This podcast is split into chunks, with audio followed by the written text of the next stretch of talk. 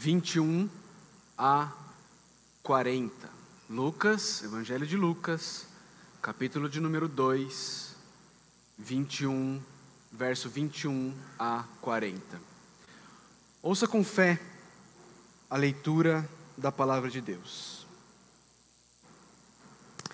Completando-se os oito dias para a circuncisão do menino, foi-lhe posto o nome de Jesus, o qual lhe tinha sido dado pelo anjo antes de ele nascer.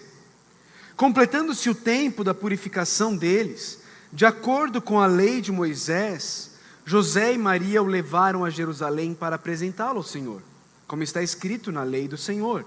Todo primogênito do sexo masculino será consagrado ao Senhor. E para oferecer um sacrifício, de acordo com o que diz a lei do Senhor: duas rolinhas ou dois pombinhos.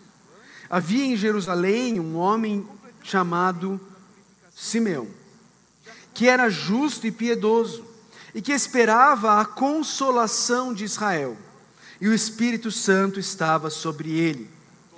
Fora-lhe revelado pelo Espírito Santo que ele não morreria antes de ver o Cristo do Senhor. Movido pelo Espírito,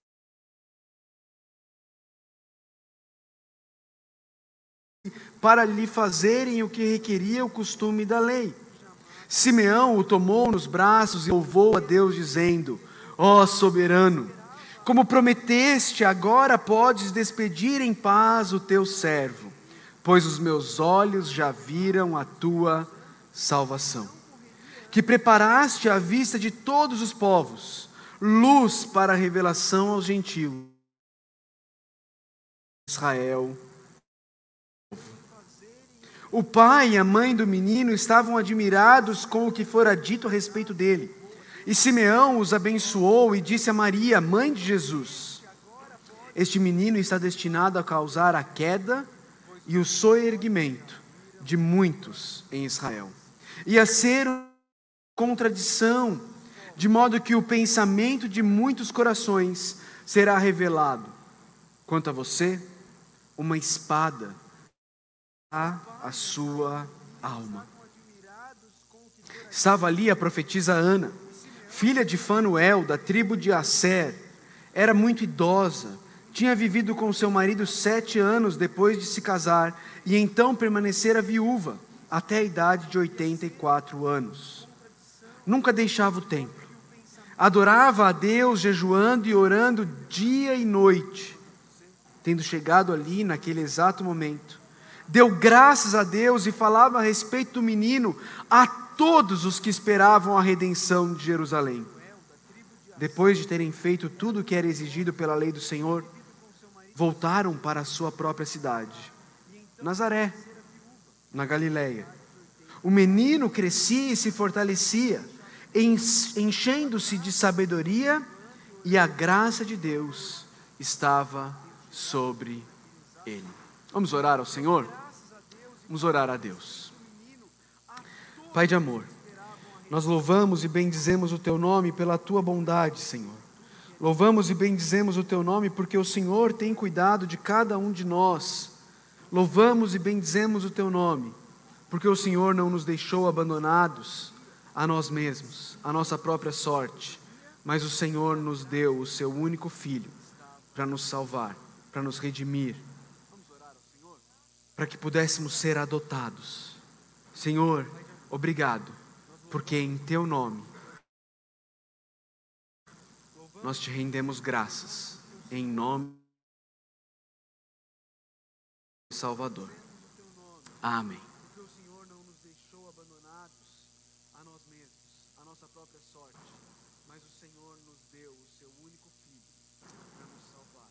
Pouco se sabe sobre a vida da infância de Jesus. Pouco se sabe sobre o que aconteceu com Jesus entre o seu nascimento e a idade adulta de Jesus. Lucas, o Evangelho de Lucas, está entre os evangelhos conhecidos como evangelhos sinóticos. Evangelhos sinóticos que quer dizer que são evangelhos escritos ou apresentados a partir de uma mesma perspectiva: Mateus, Marcos e Lucas. Mas Lucas tem algo de muito peculiar, porque se não fosse o trabalho do médico e historiador Lucas, nós não saberíamos absolutamente nada sobre a infância de Jesus. Mas Lucas fez questão de registrar para nós momentos preciosos que antecederam o nascimento de Jesus e que vieram logo após o nascimento de Jesus. Lucas relata para nós a visita do anjo a Maria, dizendo para Maria que ela era bem-aventurada e que ela, o Espírito Santo iria vir sobre ela, ela conceberia e ela daria à luz o Filho de Deus. Lucas revela a nós o medo de José, o medo que estava acontecendo, sendo um homem piedoso, divorciar-se secretamente de Maria, terminar o noivado, para que Maria não fosse exposta. Lucas revela a nós o anjo vindo até José e dizendo a ele que o que estava no ventre de Maria era obra do Espírito Santo. Lucas então revela para nós o cântico de Maria. Maria irrompe em louvor e adoração a Deus. Lucas revela para nós a visita que o anjo fez a Zacarias, pai de João Batista, dizendo a ele que a esposa dele iria engravidar e dar à luz àquele que o Messias, proclamando as boas novas do reino. Lucas nos mostra o nascimento de João Batista e o cântico de Zacarias. Aqueles que não se lembram, quando o anjo aparece a, a, a Zacarias, ele não crê, e por isso ele fica mudo até o dia do nascimento de João Batista. E quando João Batista nasce, a fala volta a Zacarias, e ele de novo irrompe em adoração e louvor ao Deus, Criador dos céus e da terra. Depois disso, Lucas nos conta que os anjos apareceram não ao rei, não aos tetrarcas, não aos sacerdotes, não aos fariseus, mas aos pastores que viviam nos campos pastores de ovelhas, homens fedidos e desprezados pela sociedade. É a eles que um coral de anjos aparece, dando glória a Deus nas alturas e paz na terra aos homens aos quais ele concede o seu favor. É Lucas que relata tudo isso para nós. E agora Lucas relata o que aconteceu nos primeiros 40 dias de vida do nosso Salvador encarnado.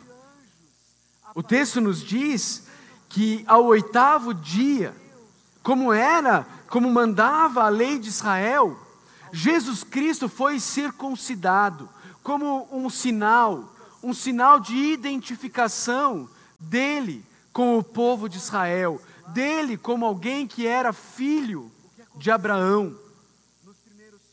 Jesus Cristo é circuncidado e Maria e José obedecem o que eles ouviram do anjo e dão ao menino o nome de Jesus.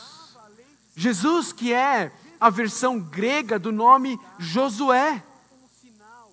Josué, o grande general do povo de Israel, cujo nome inicialmente não era Josué, era Oséias. Você se lembra da história? O nome dele era Oséias. Mas então, Moisés, vendo a bravura de Josué e a confiança que ele teve de que Deus iria entregar a terra prometida ao seu povo. Muda o nome de Josué de Oséias, que significa salvação, para Josué, que significa Yahweh é salvação. Yahweh, o Deus de Israel, é salvação. O nome de Jesus significa exatamente isso. Yahweh é salvação. O Deus de Israel é salvação. José e Maria, fiéis a Deus, obedientes a Deus, cumprem o que é esperado deles na lei. José e Maria, quando se completa o tempo da purificação deles, ou seja, oito dias para a, a circuncisão, mais 32 dias para que eles fossem oferecer sacrifícios pela purificação após o nascimento. Ou seja, com 40 dias de vida, José e Maria se dirigem ao templo para oferecer sacrifício a Deus pela purificação de Maria e para apresentar Jesus, o seu primogênito, a Deus. Eles então levam Jesus a Jerusalém para apresentá-lo a Deus, como diz o texto, conforme está escrito na lei do Senhor. Eles obedecem à lei do Senhor e eles vão oferecer um sacrifício pela purificação. E aqui Lucas faz questão de relatar que o sacrifício que eles oferecem é o de duas rolinhas ou dois pombinhos. E aqui é interessante isso, é importante que você entenda isso. O sacrifício exigido na lei não era de duas pombinhas ou de, dois, de duas rolinhas ou de duas pombinhas. O sacrifício era um cordeiro e uma pomba. Mas se você fosse pobre, então você poderia sacrificar duas pombinhas ou duas rolinhas. Lucas está mostrando para a gente aqui que o Deus Criador dos céus e da terra veio fazer parte de uma família de pessoas pobres. Lucas está mostrando para a gente que os anjos vieram falar com os pobres pastores que viviam nos campos. Lucas está mostrando para a gente que a família a qual Jesus vem fazer parte era uma família de pessoas pobres. Pessoas que não tinham condições de sacrificar um cordeiro e uma pombinha. E por isso, como previa a lei, sacrificam duas rolinhas ou dois pombinhos. Lucas continua na sua narrativa. Como Deus vem ao mundo, como Deus se fez carne, como Deus vem habitar entre nós. E ele diz: havia em Jerusalém um homem chamado Simeão. E queridos, no texto que está diante de nós, nós temos duas pessoas. Duas pessoas que são apresentadas para a gente: Simeão e Ana. É interessante que, mais uma vez, quando o rei, quando o sumo sacerdote perfeito, Jesus Cristo, como prof, quando o profeta definitivo, Jesus Cristo, vem ao mundo, e é levado ao templo do seu pai pela primeira vez. Não são os escribas, não são os fariseus, não são os mestres da lei, não são os sacerdotes que vêm re receber Jesus, recepcionar Jesus. Quem vem são dois idosos. Quem vem recepcionar Jesus são Simeão e Ana pessoas comuns, pessoas do povo, mas pessoas justas e piedosas. Justas e piedosas. Simeão era justo e piedoso. Simeão era alguém que vivia de acordo com a vontade de Deus e tinha no seu caráter as características do próprio Deus. Isso é que significa ser piedoso. É alguém que busca emular, é alguém que busca espelhar o caráter de Deus pela forma como vive e se relaciona com os outros. E veja o que Simeão esperava: Simeão esperava a consolação de Israel. Se você conhece, especialmente o livro do profeta Isaías, você já viu o profeta Isaías falando: consolar, vem consolar o meu povo. É a palavra que nos diz o Senhor. É essa consolação que Simeão aguardava. É essa consolação pela qual Simeão esperava. Ele era justo, ele era piedoso, ele ansiava pela consolação de Israel. E o Espírito Santo estava sobre ele. Caramba, que descrição, não é? Que descrição de um homem de Deus. Que descrição.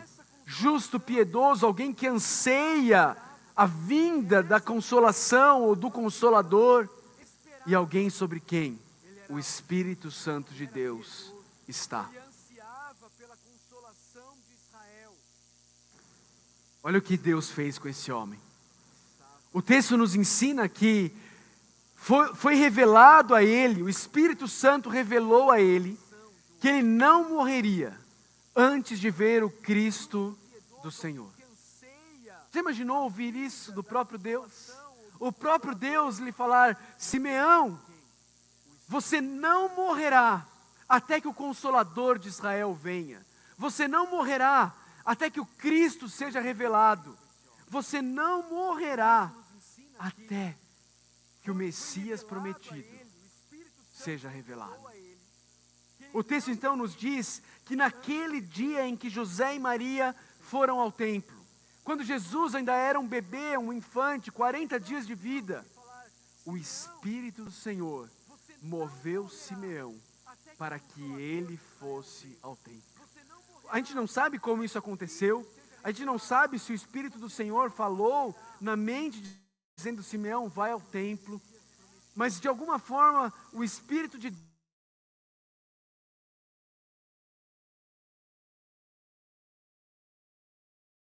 caminhar, correr em direção ao templo. E então, quando os pais de Jesus levaram o menino para fazerem o que requeria o costume da lei, Simeão vê o menino. Simeão vê Jesus encarnado nos braços de Maria, 40 dias de vida, um bebê, um infante, ele vê o menino, ele toma os meninos do braço dos seus pais, e então ele diz, e ele faz o mesmo que todos os outros fizeram até aqui, ele irrompe em louvor, ele irrompe em adoração, ele começa a cantar a Deus e ele diz: Ó oh, soberano, ó oh, soberano, aquele que está no controle de todas as coisas, ó oh, aquele que governa tudo e todos, ó soberano, como prometeste, conforme o Senhor disse, de acordo com a sua santa, bendita e infalível palavra. Agora, podes me despedir em paz. Pode despedir em paz o teu servo, porque se Deus é soberano, então todos aqueles que se relacionam com Ele são servos dele. Pode despedir em paz o teu servo. Simeão encontrou a paz quando encontrou o Messias. Simeão encontrou a paz verdadeira que excede todo entendimento, quando pela primeira vez os olhos dele viram o Cristo encarnado, o Messias prometido, o Rei dos Reis, habitando entre nós. Simeão diz: Deus, tudo que eu precisava viver eu já vivi, tudo que eu precisava eu já tive, o Senhor pode me levar. Eu estou pleno, eu estou satisfeito, o que o Senhor prometeu, o Senhor cumpriu a este servo, pois os meus olhos já viram a tua salvação. Pois os meus olhos já viram a tua salvação. Salvação é essa que Deus não preparou apenas para Simeão. Salvação é essa que Deus não preparou apenas para os da tribo de Judá. Salvação é essa que Deus não preparou apenas para a nação de Israel. Salvação é essa que Deus preparou para todos os povos. E é aqui que eu e você temos que mandar um baita de um aleluia, de um glória a Deus. Porque se não fosse para todos os povos, não seria para mim e para você. Se não fosse para todas as nações, não seria para mim e para você, mas Simeão está dizendo que preparaste a vista de todos os povos. Luz para revelação aos gentios, de novo, eu e você. Luz para nos revelar luz para abrir os nossos olhos, luz para nos mostrar o caminho, luz para nos mostrar quem nós somos, luz para a revelação aos gentios e para a glória de Israel, teu povo. Oh, queridos, isso é música. Simeão está cantando, ele está louvando a Deus pelo Cristo encarnado. O texto nos diz que o pai e a mãe do menino, ou seja, José e Maria, estavam admirados com o que fora dito a respeito dele. Parece que o entendimento de José do que eles estavam vivendo também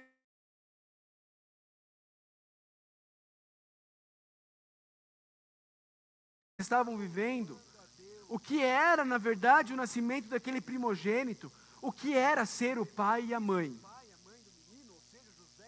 de Jesus Cristo, o Deus que salva. E é nesse momento que Simeão se volta a Maria e ele diz algo que, que, que diz respeito apenas a Maria, mas ele também diz algo que diz respeito a todos nós. E ele começa falando algo que diz respeito a cada um de nós. Ele diz: Este menino está destinado a causar a queda e o soerguimento de muitos em Israel. O que Simeão está dizendo é: esse menino que está nos braços de vocês, esse recém-nascido, vai fazer com que muitos se humilhem, mas os que se humilharem serão erguidos novamente. Esse menino vai fazer com que muitos reconheçam quem são diante de Deus e se prostrem, humilhados diante do Deus de Israel. Mas esses que se prostrarem humilhados serão também por eles erguidos, por eles erguidos e exaltados juntos com Cristo.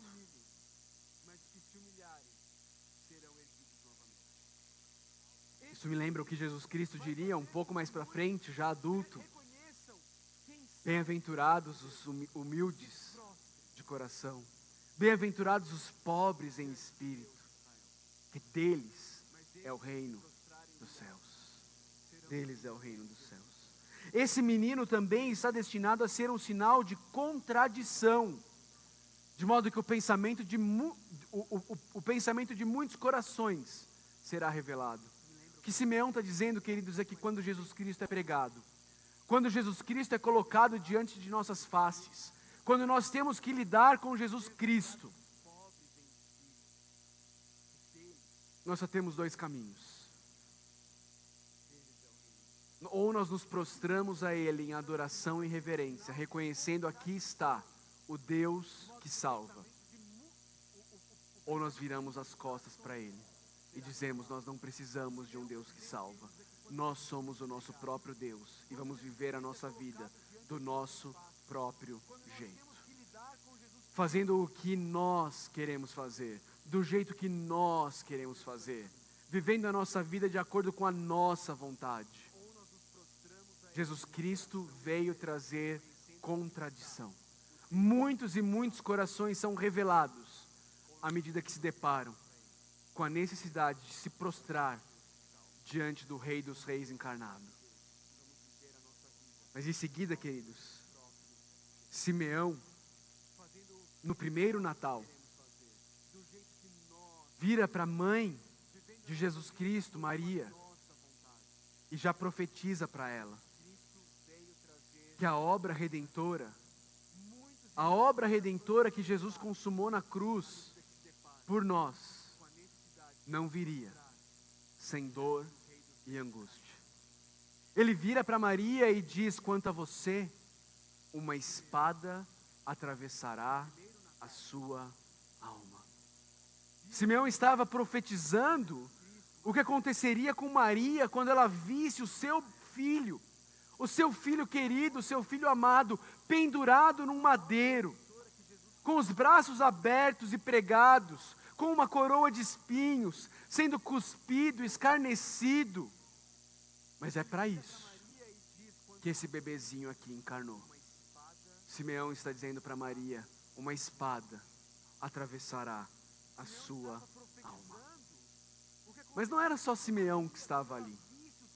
Ana também estava. E é interessante, queridos, porque tanto Simeão quanto Ana nunca mais aparecem na narrativa bíblica. Nunca mais se ouve de Simeão e de Ana. Mas são esses dois que têm o privilégio de testemunhar a apresentação de Jesus no templo do pai dele. Ana estava lá, uma profetisa, filha de Fanuel, da tribo de Aser, muito idosa. Aqui o texto ele é um pouco confuso. A gente não tem certeza se ela viveu casada por sete anos e depois viveu até os 84 sem casar, ou se ela viveu casada por sete anos e depois ela, ela, ela, ela viveu há mais 84 anos depois da separação. Fato é que ela era muito idosa. Muito idosa. Alguns estudiosos dizem que ela provavelmente tinha algo em torno de 104, 106 anos de idade. Mas era uma mulher piedosa. Que nunca deixava o tempo. Adorava a Deus jejuando e orando dia e noite. E Deus deu a essa mulher o privilégio de chegar no templo junto com aquele que é o verdadeiro templo. Aquele que é o lugar, a pessoa onde o sacrifício perfeito iria acontecer de uma vez por todas. Jesus Cristo, o Filho de Deus. E tendo chegado ali, o texto nos diz, naquele exato momento, olha o que essa senhora idosa faz. Essa senhora idosa, viúva por tantos anos, não se tornou uma mulher amargurada, não se tornou uma mulher rabugenta, não se tornou uma mulher reclamona da vida, mas ela dava graças a Deus e falava a respeito do menino a todos que esperavam a redenção de Jerusalém. Veja, ela adorava a Deus, ela agradecia a Deus e ela proclamava a salvação de Deus presente no menino Jesus.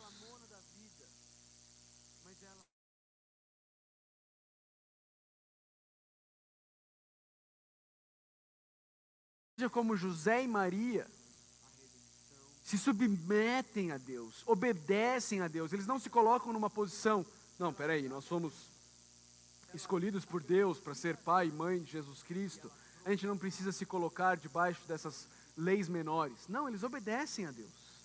Eles fazem exatamente o que a lei exigia deles. E então depois eles voltam para casa. E o texto termina dizendo que Jesus Cristo, o menino, crescia e se fortalecia, enchendo-se de sabedoria, e a graça de Deus estava sobre ele. Queridos, o que, a gente tira desse texto? O que a gente aprende com esses versículos?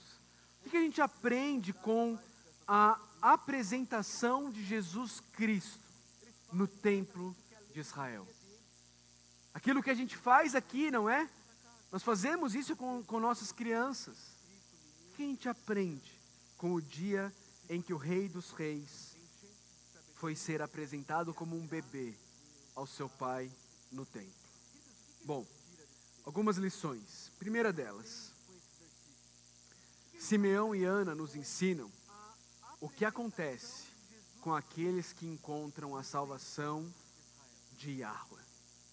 O que acontece com aqueles que encontram a salvação de Yahweh é que esses irrompem em louvor. Tanto Simeão irrompe em louvor, quanto o texto nos diz que Ana adorava a eles irrompem em louvor, eles têm o coração agradecido ao Senhor. Simeão diz: Deus já pode me levar, O Senhor já cumpriu a sua palavra. Já vivi tudo que eu tinha para viver. Eu já vi a tua salvação. E o texto também nos diz que Ana deu graças a Deus. Rompe em louvor, tem o coração cheio de gratidão e se tornam evangelistas. Ana começou a falar para todo mundo que buscava redenção em Israel. Simeão louvou a Deus, reconheceu a soberania de Deus e confessou que para ele não faltava mais absolutamente nada. Queridos, Simeão viu a salvação de Arwa e para ele aquilo era tudo o que ele precisava. Ele não precisava de mais nada além da salvação de Arwa. Você também viu a salvação de Arwa. Você também viu o Cristo encarnado. Você também viu o Cordeiro de Deus que tira o pecado do mundo. Seu coração está satisfeito? Você está cheio de alegria? Você adora a Deus? Você se tornou um evangelista de Deus? Ou você viu a salvação de Arwa e considerou isso menos importante? Irrelevante. Ah, legal, uma história bonita mas eu preciso de mais. Eu quero outras coisas. Ana adorou a Deus, agradeceu a Deus e proclamou a redenção encontrada no lindo nome de Jesus.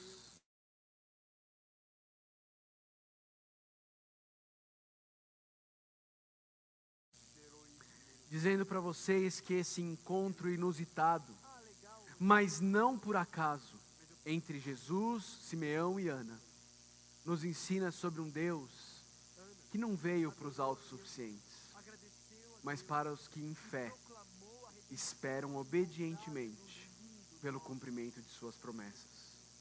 A consolação de Deus, a salvação, a redenção prometida está diante de nossos olhos hoje. Mas ele não veio para os que se julgam fortes demais para clamar por socorro.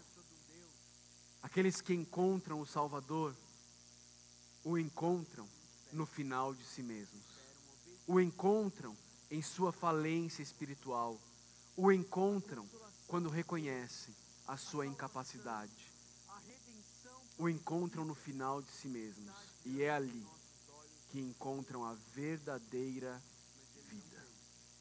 eu não sei onde você está procurando vida. Eu não sei onde você está procurando alegria.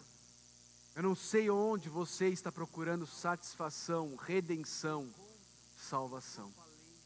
Mas você não conseguirá encontrar nenhuma dessas coisas, a não ser no Verbo encarnado, no Cordeiro de Deus, que tira o pecado do mundo. E hoje, ele te chama a se prostrar diante dele e dizer para ele: Senhor, Senhor Jesus, eu preciso de ti. Senhor Jesus, eu confesso que eu não consigo viver a vida cristã pelas minhas próprias forças. Eu confesso que as minhas boas obras são trapos de imundícia, fedidos e sem vida, quando eu tento conquistar o teu favor pelas minhas próprias forças. Senhor Jesus, eu preciso de ti. Baixe sua cabeça, feche seus olhos, nós vamos orar, em seguida nós já vamos celebrar a ceia do Senhor.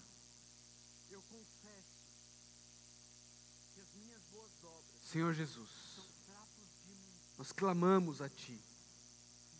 Nós vimos até o Senhor confessar a nossa incapacidade, a nossa pequenez, a nossa necessidade do Senhor. Nós vimos até o Senhor confessar que precisamos de Ti para a nossa salvação. Diante do Senhor, Deus, nós clamamos por graça e misericórdia, suplicando ao Senhor que salve aqueles que ainda não te conhecem, Deus. Nós vimos até o Senhor confessar que nenhum de nós é salvo pelas nossas obras. Confessar que todos nós nos encontramos humilhados na cruz, aos pés da cruz. Confessar que quando a espada traspassou o coração de Maria, à medida que os pregos traspassaram os pés e as mãos do nosso Salvador. Ali nós encontramos verdadeira redenção, satisfação para nossas almas, vida em abundância, adoção como filhos benditos e amados do Deus Criador dos céus e da terra.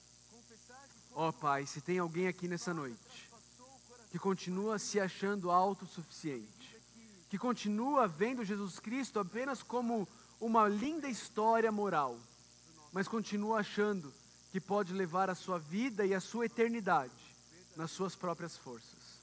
Nós pedimos que o Senhor abra os olhos destes, para que eles vejam que eles precisam de Ti. Todos nós precisamos do Senhor. E glórias damos a Ti, porque o Senhor abriu os nossos olhos e os nossos olhos viram a Tua salvação. Senhor, nós precisamos de Ti. Nos socorre. Em nome de Jesus. Amém.